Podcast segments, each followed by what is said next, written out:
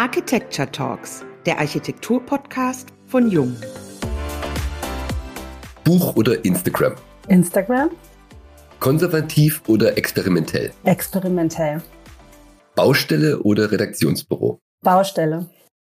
Eine Stimme für junge Positionen. Constructive Disobedience Teil 3. Contextor is a digital magazine spinning around architecture. Diese einfache Erklärung von der Webseite von Contextur bringt die Botschaft auf den Punkt und macht den Unterschied zu vielen anderen etablierten Architekturmedien. Denn Kontextur gibt denen eine Stimme, die im aktuellen Diskurs keine Rolle spielen. Junge, kreative Büros, für die ein Raum für Inspiration, Konversation und Kritik geschaffen wird, in dem sie sich und ihre Themen vorstellen können. Dazu nutzen Katharina Benjamin und ihre Kollegin Angelika Hinterbrandner sowie Art Director Patrick Martin die Schnelligkeit und die Möglichkeiten von Social Media par excellence. Die Community aus fast 90.000 Followern wächst konstant und gibt die Themen für den nächsten Diskurs vor. Mit Katharina Benjamin sprechen wir, Uwe Presan und Eva Herrmann, heute über die Rezeption von Architektur im Gestern, heute und morgen und was sich unbedingt ändern muss. Und ich darf Katharina Benjamin kurz vorstellen. Sie studierte Architektur und ist Gründerin der digitalen Architekturplattform Kontextur, die von Leipzig und Berlin aus weltweit agiert. Außerdem arbeitet sie als wissenschaftliche Mitarbeiterin am Lehrstuhl für Entwerfen und Konstruieren 1 an der TU Dresden bei Schulz und Schulz und am Institut für Baukonstruktion an der TU Braunschweig, wo sie zusammen mit Professor Helga Blocksdorf und Professor Dr. Matthias Graf von Balestrim die Konferenz Constructive Disobedience am 15. und 16. September in Braunschweig durchführen wird. Schön, dass du noch Zeit hast, ein paar Fragen in unserem Architektur-Podcast zu beantworten und schön, dass du bei uns bist, Katharina. Ja, hallo und erstmal vielen Dank für die Einladung und auch die Einführung. Ich freue mich sehr auf das Gespräch. Prima, dann stolpern wir gleich rein. Als wir nämlich recherchiert haben für diesen Podcast, sind wir über einen Satz gestolpert, der Kontextur sehr schön beschreibt.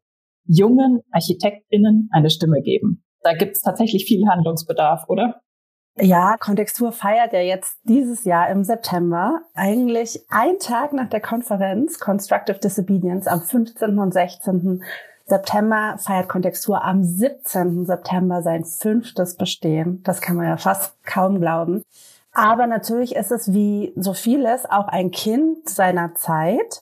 Und ihr werdet euch wahrscheinlich auch daran erinnern, dass 2017 der Architekturdiskurs noch extrem anders war war viel mehr auf diese Anything Goes, Star Architecture Themen fokussiert. Also es habt ihr auch in den letzten Jahren in Deutschland ein paar Plattformen wie Baunetz Campus oder Next Architecture, das gab es ja alles nicht. Und wir in Weimar waren alle so, puh, jetzt sind wir hier bald fertig, bald steigen wir in den Beruf ein. Hm, wir haben Ängste, wir fühlen uns nicht so ideal dabei. Wird es mal irgendwo thematisiert? Wir haben das Gefühl, das Studium bereitet uns nicht auf die herannahende Klimakrise vor. Also es gab so viel Unmut und viel Diskussionsbereitschaft und einfach das Gefühl, dass die Diskussion auf einem größeren Level nötig wäre, das aber nirgendwo stattfindet, nirgendwo gemacht wird. Und dann haben wir so überlegt, ich mit meiner damaligen Entwurfspartnerin, Aline Marie Linnemann, die dann meine Kontextur-Co-Gründerin zunächst wurde, hm, hm, hm, gibt es nicht, gibt es nicht, naja gut, müssen wir selber machen. Und dann haben wir erstmal ganz klassisch gedacht, ach, wir müssen ein tolles, ganz aufwendiges Webmagazin machen, wo diese Themen verhandelt werden. Dann haben wir aber so ein bisschen weiter gedacht, hm, wir haben kein Geld, wir haben nur im Moment sehr wenig Zeit, weil wir bearbeiten ja auch unsere Masterarbeiten. Und was uns immer auch so genervt hat im Studium, wir haben irgendwie total tolle Projekte gemacht, teilweise auch schon webbasiert und so, aber dann hat's halt immer niemand angeguckt. Und es gab sozusagen keine Zuschauerschaft, Leserschaft für diese Projekte. Und dann haben wir überlegt, lass doch erstmal eine Community aufbauen, bevor wir dann mit den Inhalten starten. Und dann war das auch eine ganz große Timing-Frage, weil 2017, da fing gerade so die deutsche Architekten- und Architektinnenschaft an, auf Instagram sich zu tummeln.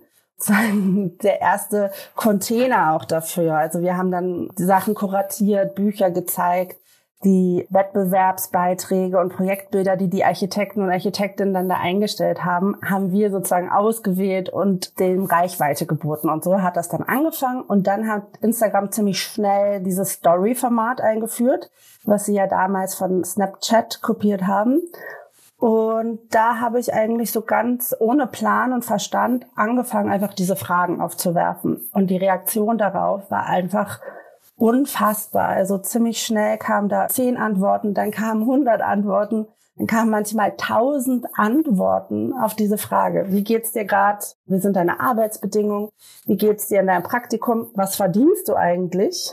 Was sind wichtige Referenzen für dich? Was sind die wichtigsten Schulbauten gerade? Also das war ganz divers, diese Fragen, die ich da gestellt hat.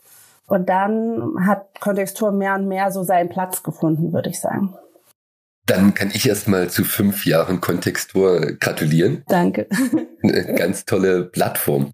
Schauen wir uns den Inhalt mal noch weiter an. Also eure Interessen spielen sich ja nicht nur im digitalen Raum ab, sondern ihr zeigt ja auch wirklich Konzepte und fertige Gebäude und außerdem noch Bücher, die ihr vorstellt. Aber wir hatten es ja gerade schon gesprochen, das wichtigste Element ist eigentlich, dass ihr mit eurer Plattform Debatten anstoßt. Wie schon gesagt, über Arbeitsbedingungen, Gehälter, das Thema Gleichstellung, Tabus in der Profession und in der Branche. Und das Ganze lasst ihr dann aber nicht einfach nur so als Meinungsbilder stehen, sondern du und deine Kollegin moderieren diese Beiträge natürlich auch. Warum fällt das den anderen etablierten Medien eigentlich so schwer, das genauso zu machen? Das weiß ich nicht. Also es ist natürlich meine Außensicht auf diese Projekte, die es jetzt auch gibt, rein für junge Architektinnen, da kann man fast immer schon so die Zielgruppenanalyse so darunter durchwabern sehen. Also ganz knallige Farben. Vielleicht haben ja auch junge Architektinnen und Studenten Lust, alles auf Neonfarben zu lesen. Also ich habe immer das Gefühl, da ist so schon eine ganz starke Außensicht. Ich habe Kontextur natürlich immer auch aus meiner Position, wo stehe ich gerade? Ne? Also am Anfang war ich Studentin, dann war ich Absolventin, Berufseinsteigerin, jetzt habe ich schon so ein bisschen mehr Erfahrung. Und das waren auch am Anfang die Themen. Mittlerweile gucken wir ziemlich stark, aber das wird sozusagen auch von der Community gefordert. Also wir haben die Bürogründer und Bürogründerinnen, die Dinge wissen wollen oder die Praktikantinnen. Und dieses Vertrauen, dass die Leute da wirklich einfach auspacken. Und ich weiß ja so viel, weil ich teile es ja immer anonym. Aber ich selber weiß ja, wer die Leute sind, wer die Geschäftsführer und Geschäftsführerinnen sind, die sich da auch mal sehr kritisch äußern, dass jetzt plötzlich alle so viel Gehälter fordern und sagen, ah, wenn das so weitergeht, das Konzept Architekturbüro wird daran einfach zerspringen. Ne?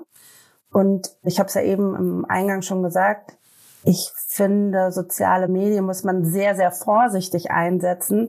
Das ist ja auch der Grund, warum ich mir die Mühe mache, wirklich diese Diskussion zu kuratieren. Ich sage ja nicht, ich mache einen Post, was wollt ihr alle verdienen und dann posten alle darunter, kommentieren. Ich glaube, sehr, sehr schnell kann das gefährlich werden oder außer Rand und Band laufen. Also es funktioniert ja in diesem geschützten Raum, wo ich das wirklich immer anonymisiere, wenn die Leute das wollen und dann zusammenstelle, so dass man nicht die Leute so aufeinander loslassen kann. Ne? Und das ist, glaube ich, schwierig, wenn man das Gefühl hat, man gibt diese Informationen jetzt einfach neuen Magazin zur redaktionellen Arbeit. Also ich habe das immer sehr mit meiner Person auch. Die Leute wissen bei mir, dass wirklich ihre Informationen sicher sind. Ne? Keine Ahnung, ob das auch ein Grund ist, aber das hat sehr lange gedauert, bis es auch dieses Verhältnis gibt. Und ich weiß nicht, wie das jetzt in einem Redaktionsalltag ist, wenn natürlich immer andere Leute die Accounts betreuen, du nicht weißt, ob du jetzt heute mit Person X schreibst oder mit Person Y. Bei mir ist das ja auch wirklich nur ich bin hinter dem großen Account. Also Angelika hat da auch keinen Zugriff, weil die Leute so wissen, dass sie halt nur mit mir reden und die Informationen auch da bleiben, wo sie sind und nur Mark Zuckerberg mitlesen kann. Wie viele Stunden am Tag investiert man in diese Plattform? Also das fragen mich immer viele, wie machst du das? Weil ich habe ja auch einen normalen Job. Es ist mittlerweile irgendwie recht effizient. Also auch am Anfang habe ich das immer dann gemacht, wenn ich nach Weimar gependelt bin. Ich habe damals im Master in Leipzig gewohnt und habe aber in Weimar studiert. Und ich mache das vor allem in so Zwischen, in so Transitzeiten. Es geht. Und das sage ich aber auch, also das versuche ich halt auch immer mehr und mehr zu kommunizieren so eine große Diskussion wie Architektur und soziale Klasse, was wir hatten, oder auch diese großen Gehaltsdiskussionen. Das mache ich meistens am Wochenende und ich möchte auch, dass die Leute mehr und mehr verstehen. Da muss man sich Zeit nehmen, man muss das irgendwie können, das ist Arbeit, ne? Und da sind wir gerade so auch dabei, das immer mehr zu thematisieren, weil die Leute sind natürlich jetzt für sich ganz klar mit, das sind meine Arbeitsbedingungen, das will ich verdienen. Aber digitaler Journalismus, digitale Content Creation hat da, glaube ich, noch einen Weg, das für sich selber auch einzufordern. Ne? Also das machen wir jetzt auch immer mehr mit Steady oder ist auch ganz klar, wir haben jetzt diese Jobbörse, das muss gegenfinanziert werden, weil ich kann ja nicht sagen, ich bin jetzt für diese und diese Arbeitsbedingungen und dann habe ich Journalistinnen für mich schreiben, was zum Beispiel ein großer Plan für mich ist, die ich dann wiederum selber ausbeute. Also das war immer klar. Man muss versuchen, wenn man diese Plattform weiterentwickelt, das auch auf gute Beine zu stellen und auch da hohe Maßstäbe an sich selber anzusetzen. Also mit den Jobanzeigen sparen wir jetzt auf Journalismus sozusagen.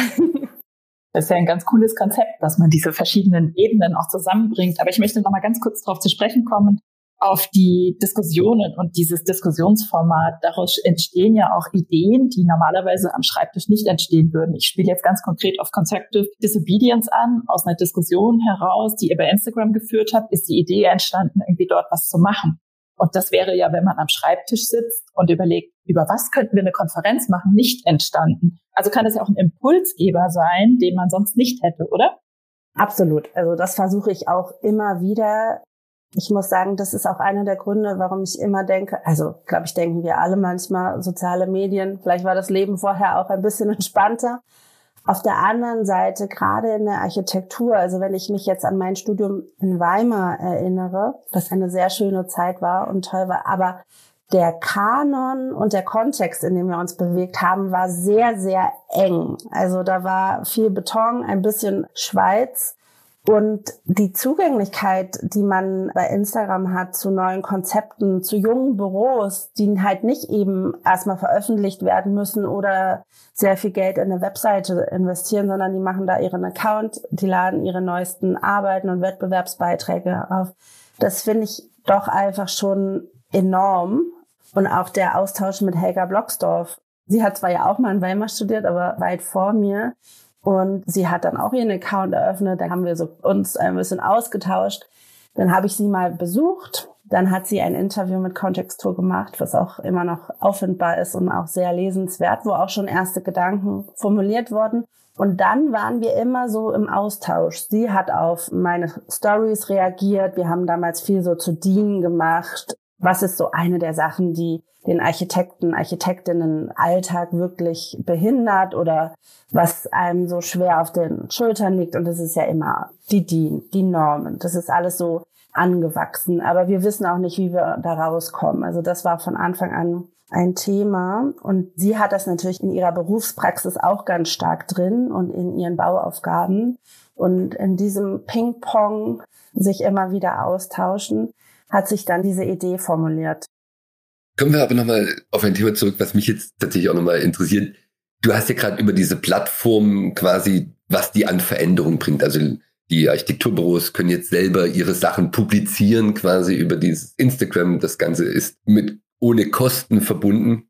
Da wäre ja die Frage, gibt es noch andere Strukturen in unserer Berufspolitik, die wir eigentlich dann auch mal auf diesen Prüfstand stellen müssten und die müssten sich vielleicht auch schneller bewegen, sich verändern, jetzt mal Stichwort hatten wir gerade die DIN-Norm, Stichwort Architektenkammer oder die gesamte Berufungspolitik an unseren Hochschulen.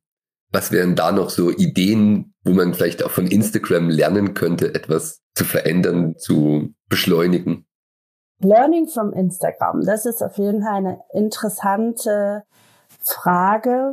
Ich glaube, warum viele Leute Instagram bis zu einem gewissen Zeitpunkt so genossen haben, ist natürlich ja immer, wenn was Neues entsteht, dann können sich auch neue Strukturen etablieren. Es ist noch nicht so durchprofessionalisiert. Man kann erstmal so versuchen, man kann erstmal anfangen und dann kann man sich langsam schärfen mit seinen Formaten und seinen Produkten.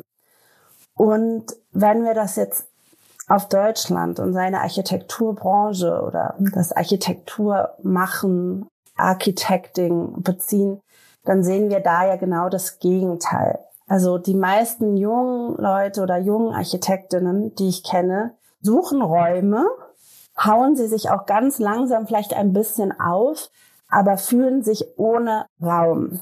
Und woran liegt das? Ich würde sagen, also gibt es auch ganz viele Leute, die sagen, nein, das war schon immer so und ach, lass das so. Aber für mich ist dieses Wettbewerbssystem ein ganz wichtiger Ankerpunkt, weil zum Beispiel gerade in NRW sind die meisten Wettbewerbe Einladungswettbewerbe. Offene Verfahren gibt es ganz selten. Oder es wird über VGV, also ein Vergabeverfahren geregelt, wo die Referenzen so wichtig sind und nicht nur die Referenzen, also es gibt es auch lustigerweise auch im Grafikdesign, das sehe ich bei meinem Lebensgefährten, da lese ich öfter mal so diese Ausschreibung. Es geht darum, eine Schule zu bauen und dann musst du in den letzten drei Jahren x Schulen gebaut haben und so und so viel Jahresumsatz und so und so viel Mitarbeiter. Also wenn du dann einmal sozusagen durch das Nadelöhr gegangen bist, kannst du dann auch nichts anderes mehr machen. Also ich kenne auch mehrere etablierte Architektinnen, die sagen, wir haben jetzt viel öffentliche Bauten gemacht, aber wir haben eigentlich gute Konzepte für Wohnungsbau. Aber wir kommen nicht rein. Wir können einfach mit dem Portfolio nicht anhaken. Das ist ein Henne-Ei-Problem, oder? Erst wenn du drin bist in dieser Schleife, kommst du weiter, aber du kommst in diese Schleife einfach nicht rein. Und das hat sich schon geändert zu früher. Früher war es noch oft, ne? Genau, und es gibt ja so ein bisschen diese Mythenbildung von GMP und ihrem Flughafen und man war Student und man hat aber so getan, als wäre man äh, ein Büro. Aber ich finde, auch wenn wir jetzt wirklich darauf sehen, was junge Architekten und Architektinnen bauen, dann hat man das Gefühl, alle drei Jahre wird sich eigentlich auf eine kleinere Bauaufgabe zurückgezogen. Ich krieg das ja auch oft zugeschickt. Also jetzt sind wir gerade bei Straßenbahnhäuschen, Toilettenhäuschen im Park, irgendwelchen Mini-Hubs. Und das finde ich nicht okay. Und auf der anderen Seite, wo sind die jungen Architekten? Und, es rutscht einfach niemand nach. Und ich würde sagen, es gibt zwei Argumente, die absolut dafür sprechen, das zu ändern. Erstmal ändert sich gerade die Lehre extrem. Klimawende, nachhaltiges Bauen, das wird ja jetzt erst sozusagen, jetzt werden die Lehrstühle etabliert, Professoren und Professorinnen dazu berufen, Forschungsprojekte werden aufgesattelt. Und die Studierenden, das kann ich von uns an der TU Braunschweig sagen, werden einfach viel besser und viel vorbereiteter auf diese ganzen Fragen ausgebildet.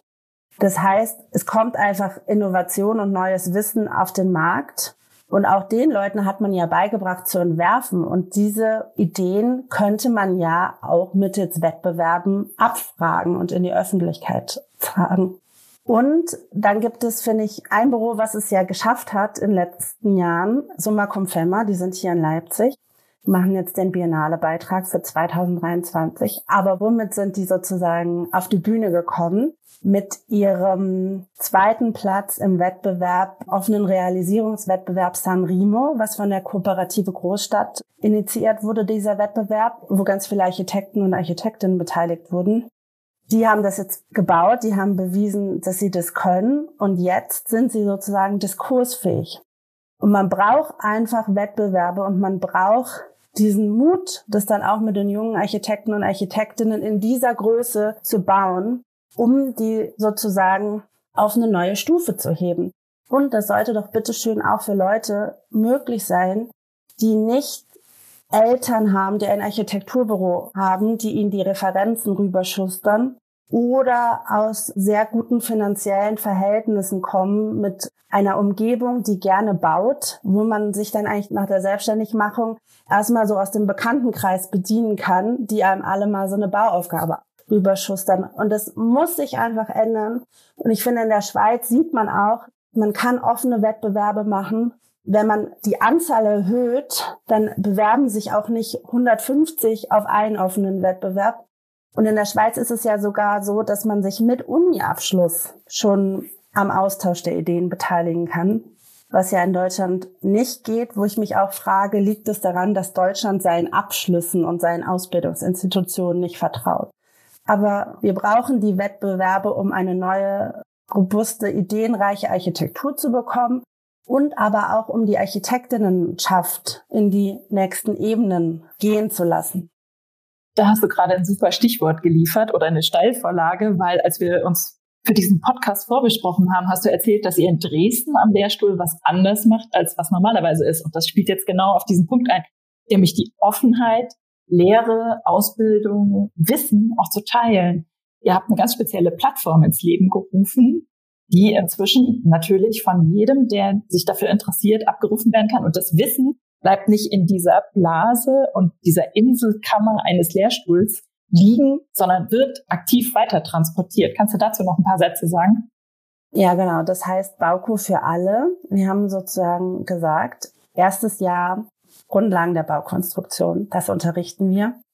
Und die Professoren Ansgar und Benedikt Schulz, die waren ja vorher schon in Dortmund Professor sind dann nach Dresden gekommen und haben sich auch mit der Erfahrung von ihren Kindern, die für Abitur gelernt haben und so, wo sie immer gesehen haben, dass die alles wiederholen mit diesen YouTube-Formaten und so und dass das irgendwie wunderbar geklappt hat, haben sich gesagt, okay, wir wollen die reine Wissensvermittlung anders aufbereiten. Wir machen ein Inverted Classroom Modell. Dann geht es darum, die Wissensvermittlung wird in kleinen Videos hinterlegt. Die Studierenden bekommen das. Und dann in der zweiten Stufe trifft man sich im Klassenraum und vertieft das Wissen, tauscht sich darüber aus. Und das ist so aufgebaut, wir haben 23 Themen und zu jedem Thema sechs Filme. Und die Filme sind zwischen zwei und sechs Minuten lang. Das bezieht sich so ein bisschen auf die Aufmerksamkeitsforschung bei digitalen Formaten, weil wir haben das vor Corona konzipiert, trafen immer so ein bisschen so auf Unverständnis, wozu, worauf. Aber ich glaube, das merken wir alle. Für den digitalen Raum muss man anders konzipieren und anders segmentieren.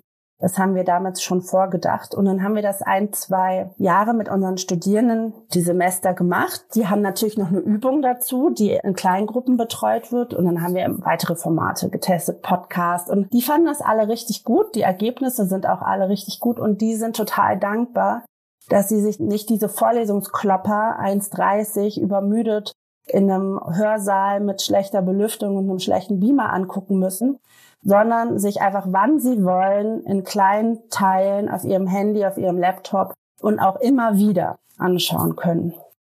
Und dann haben wir irgendwann gesagt, lass das freigeben. Und das ist wirklich ein riesiger Schritt, weil wer die Uni so ein bisschen kennt, das wird normalerweise so sehr alles bei sich gehalten. Und ich glaube, gerade in jetzt dieser Phase ist das falsch. Weil wir müssen die Sachen transparent machen, veröffentlichen, in den Ideenaustausch gehen, sich gegenseitig kritisieren können. Und das geht nur, wenn man sieht, was die anderen auch machen. Und gerade sind wir bei der englischen Version dran, so dass dann noch mehr Bauku für alle möglich ist. Bauku für alle ist ein wunderbarer Titel, finde ich auch. Aber machen wir jetzt noch einen kleinen Schwenk. Wir gehen schon quasi in den Schlussspurt.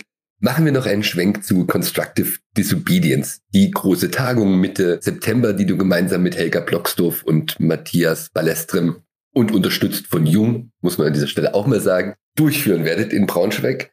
Wir haben quasi mit Matthias und auch mit Helga schon über das Thema gesprochen. Was ist dein Werbeblock für Constructive Disobedience? Was erwartest du dir von dieser Tagung und die Leute, die vor Ort kommen und die Livestream zuschauen werden? Was wird die erwarten in diesen zwei Tagen in Braunschweig? Was erwarte ich mir von Constructive Disobedience? Ich stehe jetzt sozusagen schon anderthalb Jahre in der Entwicklung. Ich stehe gerade ganz, ganz nah davor.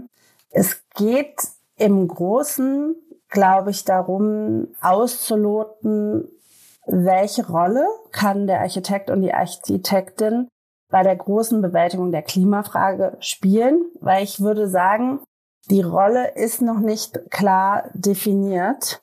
Ganz zu Anfang gibt es so ein wichtiges Zitat von Andrea de Platzes, was ich vielleicht gerade mal kurz vorlesen will. Die Bewältigung der Klimafrage stellt die Architektur vor große Herausforderungen. Was ich in Frage stelle, ist die Einstellung, man müsse als Architekt oder Architektin erst in die Klimapolitik gehen, bevor man etwas tun kann. Ich glaube, es ist genau umgekehrt. In unserer Disziplin können wir uns sehr gut auf die Suche nach der Entwicklung von Lösungen machen, die aus dem Kern der Architektur heraus einen Beitrag leisten. Und das geht es rauszufinden. Wir wissen alle, es kann so nicht weitergehen. Wir sehen keine vorgefertigte Lösung, die wir benutzen können.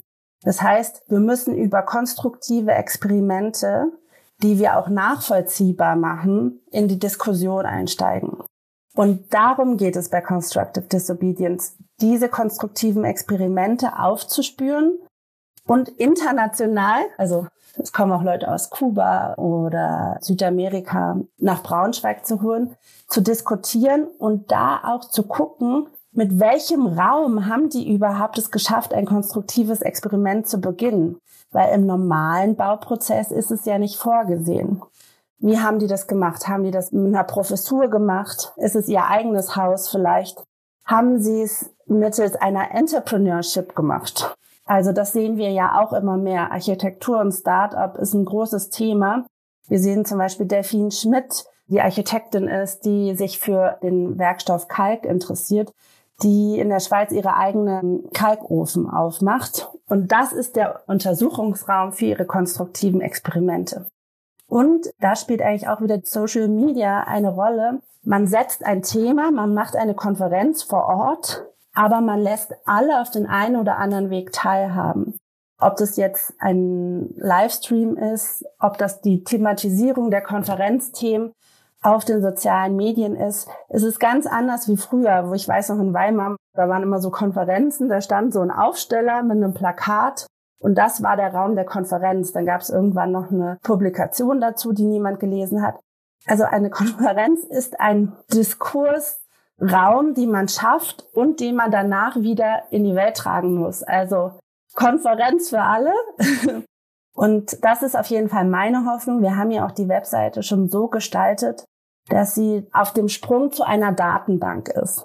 Mit so Text, Schlagwörtern, dass man im nächsten Schritt hingeht und jedes Jahr die konstruktiven Experimente dazu aufruft, die einsammelt, die dort darstellt und die als Präzedenzfälle behandelt. Also das wäre ein großer Wunsch, dass die Leute ich habe da diesen Präzedenzfall, damit gehe ich jetzt zu meinem Bauherrn und das unterstützt meinen Ansatz. Weil bis jetzt war es ja immer so, dass das fast auch ein Tabu der Architektur- und Baupraxis ist. Der Epic Failure, darüber wurde bis vor kurzem gar nicht so sehr berichtet, sondern das wurde sehr, sehr für sich im engen Kreis geteilt. Auch da kann man sagen, es gibt ja den BGB-Paragraphen zur gesamtschuldnerischen Haftung. Ja, das ist der Paragraph 421. Seit 2018 gibt es da eine neue Regelung. Aber man muss natürlich auch schadensrechtlich sich überlegen, wie macht man Experimente im Bauprozess möglich? Muss das irgendwie anders abgefangen werden? Gibt es dafür eine Versicherung? Das Framework der Architekten, wie es gerade ist, aus BGB, DIN, HOAI, ist, glaube ich, so, dass man eher die Füße still hat und sich nicht zu Innovation und experimentellem Schaffen bekennen kann. Und ich glaube, das müssen wir jetzt gerade in dieser Phase, in der Krise, müssen wir das neu ausrichten. Aber das heißt ja auch, dass wir eine Kultur des Risikos in irgendeiner Form etablieren müssen, oder? Ja, genau. Wir brauchen eine Kultur des Risikos und das ist jetzt ja fast diametral zu der Kultur der Architektur, die wir jetzt haben. Und daran denke ich ja auch immer. Also wenn ich durch die Stadt gehe, durch meine Stadt hier in Leipzig, dann sehe ich sehr viel Neubauten, die zum einen sehr weit weg von der Baukultur sind. Aber wenn man genauer hinschaut, ich habe mal eine Zeit lang während dem Studium auch beim Baugutachter gearbeitet, auch massiv viele Bauschäden haben. Also es ist eigentlich gar nicht so, dass das normale, konventionelle Bauen jetzt ja aktuell die Antwort auf alle Fragen ist. Daher eine Kultur des Risikos, eine Kultur der Experimente. Aber das passiert nicht einfach so. Da muss man den Rahmen für setzen und einen kleinen Schritt wollen wir mit der Konferenz tun. Wir sind darauf schon sehr gespannt auf diese nächsten Schritte.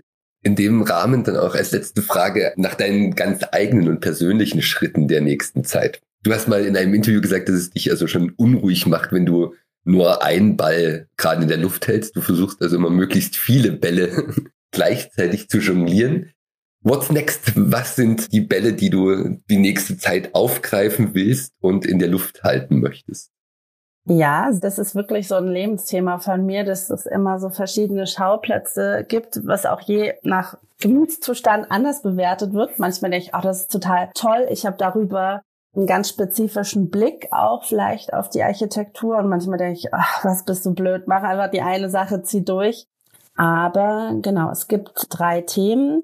Ich habe tatsächlich jetzt wieder angefangen, mit einem alten Studienfreund auch Wettbewerbe zu machen. Also auch da, mein Ausspruch liegt darin, dass mich das wirklich interessiert, wie junge Architektinnen ihre Ideen sozusagen aufs Blatt bringen können. Dann möchte ich Kontextur weiter journalistisch entwickeln, aber unter der Voraussetzung, dass man keine freien Journalisten, Journalistinnen für Hungerhonorare arbeiten lässt. Das heißt, Kontextur muss auch mehr Geld verdienen und das muss auch die Community verstehen, dass diese Arbeit, die wir jetzt seit fünf Jahren machen und ich kriege ja jeden Tag 100 Nachrichten, danke für deine Arbeit, wegen dir konnte ich mein Gehalt besser verhandeln dass das halt wirklich wertvoll ist und dass man auch mal sich irgendwann überlegen muss, ob man dem nicht zurückgeben muss weil wir bewegen uns immer mehr in digitalen Formaten und ich bin halt auch selber so. Ich glaube, ich habe zehn Jahre gebraucht, jetzt um meine ersten zwei Tagespresse Digital-Abos abzuschließen, weil man sozusagen ja erstmal das langsam so verstehen muss, dass man da sein Hauptwissen und seine tagesaktuellen Einordnungen auch herbekommt. Also muss man diese Formate auch unterstützen. Und dann ist immer so die Frage bei mir, Promotion ja, nein, ich konnte es mir vor Corona sehr viel besser vorstellen. Ich würde das gerne machen, aber ich habe aktuell bisschen Sorge vor dieser sehr isolierten Zeit, dass man mit sich und seinem Text dasteht und das steht so sehr, sehr dagegen zu dem, wie die letzten Jahre so für mich waren, dass man alles im Netzwerk und in der Gruppe entwickelt und kommuniziert. Und was ich eigentlich auch an der Architektur so mag, dass es so eine teamfähige Arbeitsweise hervorbringt.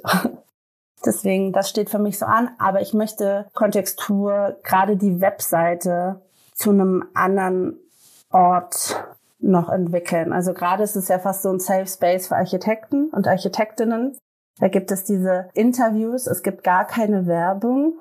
Aber ich möchte gerne Journalisten, Journalistinnen da einen Platz schaffen, um da auch spannende Formate auszuprobieren, weil ich habe eigentlich ganz viele Ideen oder auch im Gesprächen mit denen, online macht so viel möglich. Man kann zum Beispiel Texte immer wieder aufmachen und zumachen und eine neue Zeitebene drüberlegen und durchstreichen, was ja gerade bei so Fragen wie der Bauwende total essentiell ist, weil jeder sagt mir, eigentlich alle zwei Monate haben wir einen neuen Stand, auch in den Büros, ne? Das macht es gerade so schwierig. Genau, also ich möchte noch mehr anfangen, anderen Leuten Raum zu bieten. Aber diese Mehrstimmigkeit, ich glaube, da komme ich nicht mehr raus. Ich brauche das einfach, um meine Haltung und Position zu formulieren, dass ich aus der Lehre, aus Selbstentwerfen, aus Schreiben, aus im Diskurs stehen, aus eine Plattform haben. Ich glaube, das ist sozusagen mein spezieller Beitrag zur Architektur, dass ich diese Vielschichtigkeit irgendwie versuche zu leben und durchzuhalten. dann schauen wir schon jetzt gespannt auf die Zukunft, was sich quasi das Architekturmedium Kontextur noch verändern wird und welche Gebäude Katharina Benjamin demnächst zu Wettbewerben einreichen wird. Wir sagen ganz, ganz herzlichen Dank. Das war eine spannende Runde. Ich hoffe auch für unsere Zuhörerinnen. Und wir sagen bis zum nächsten Mal bei den Young Architecture Talks Podcast.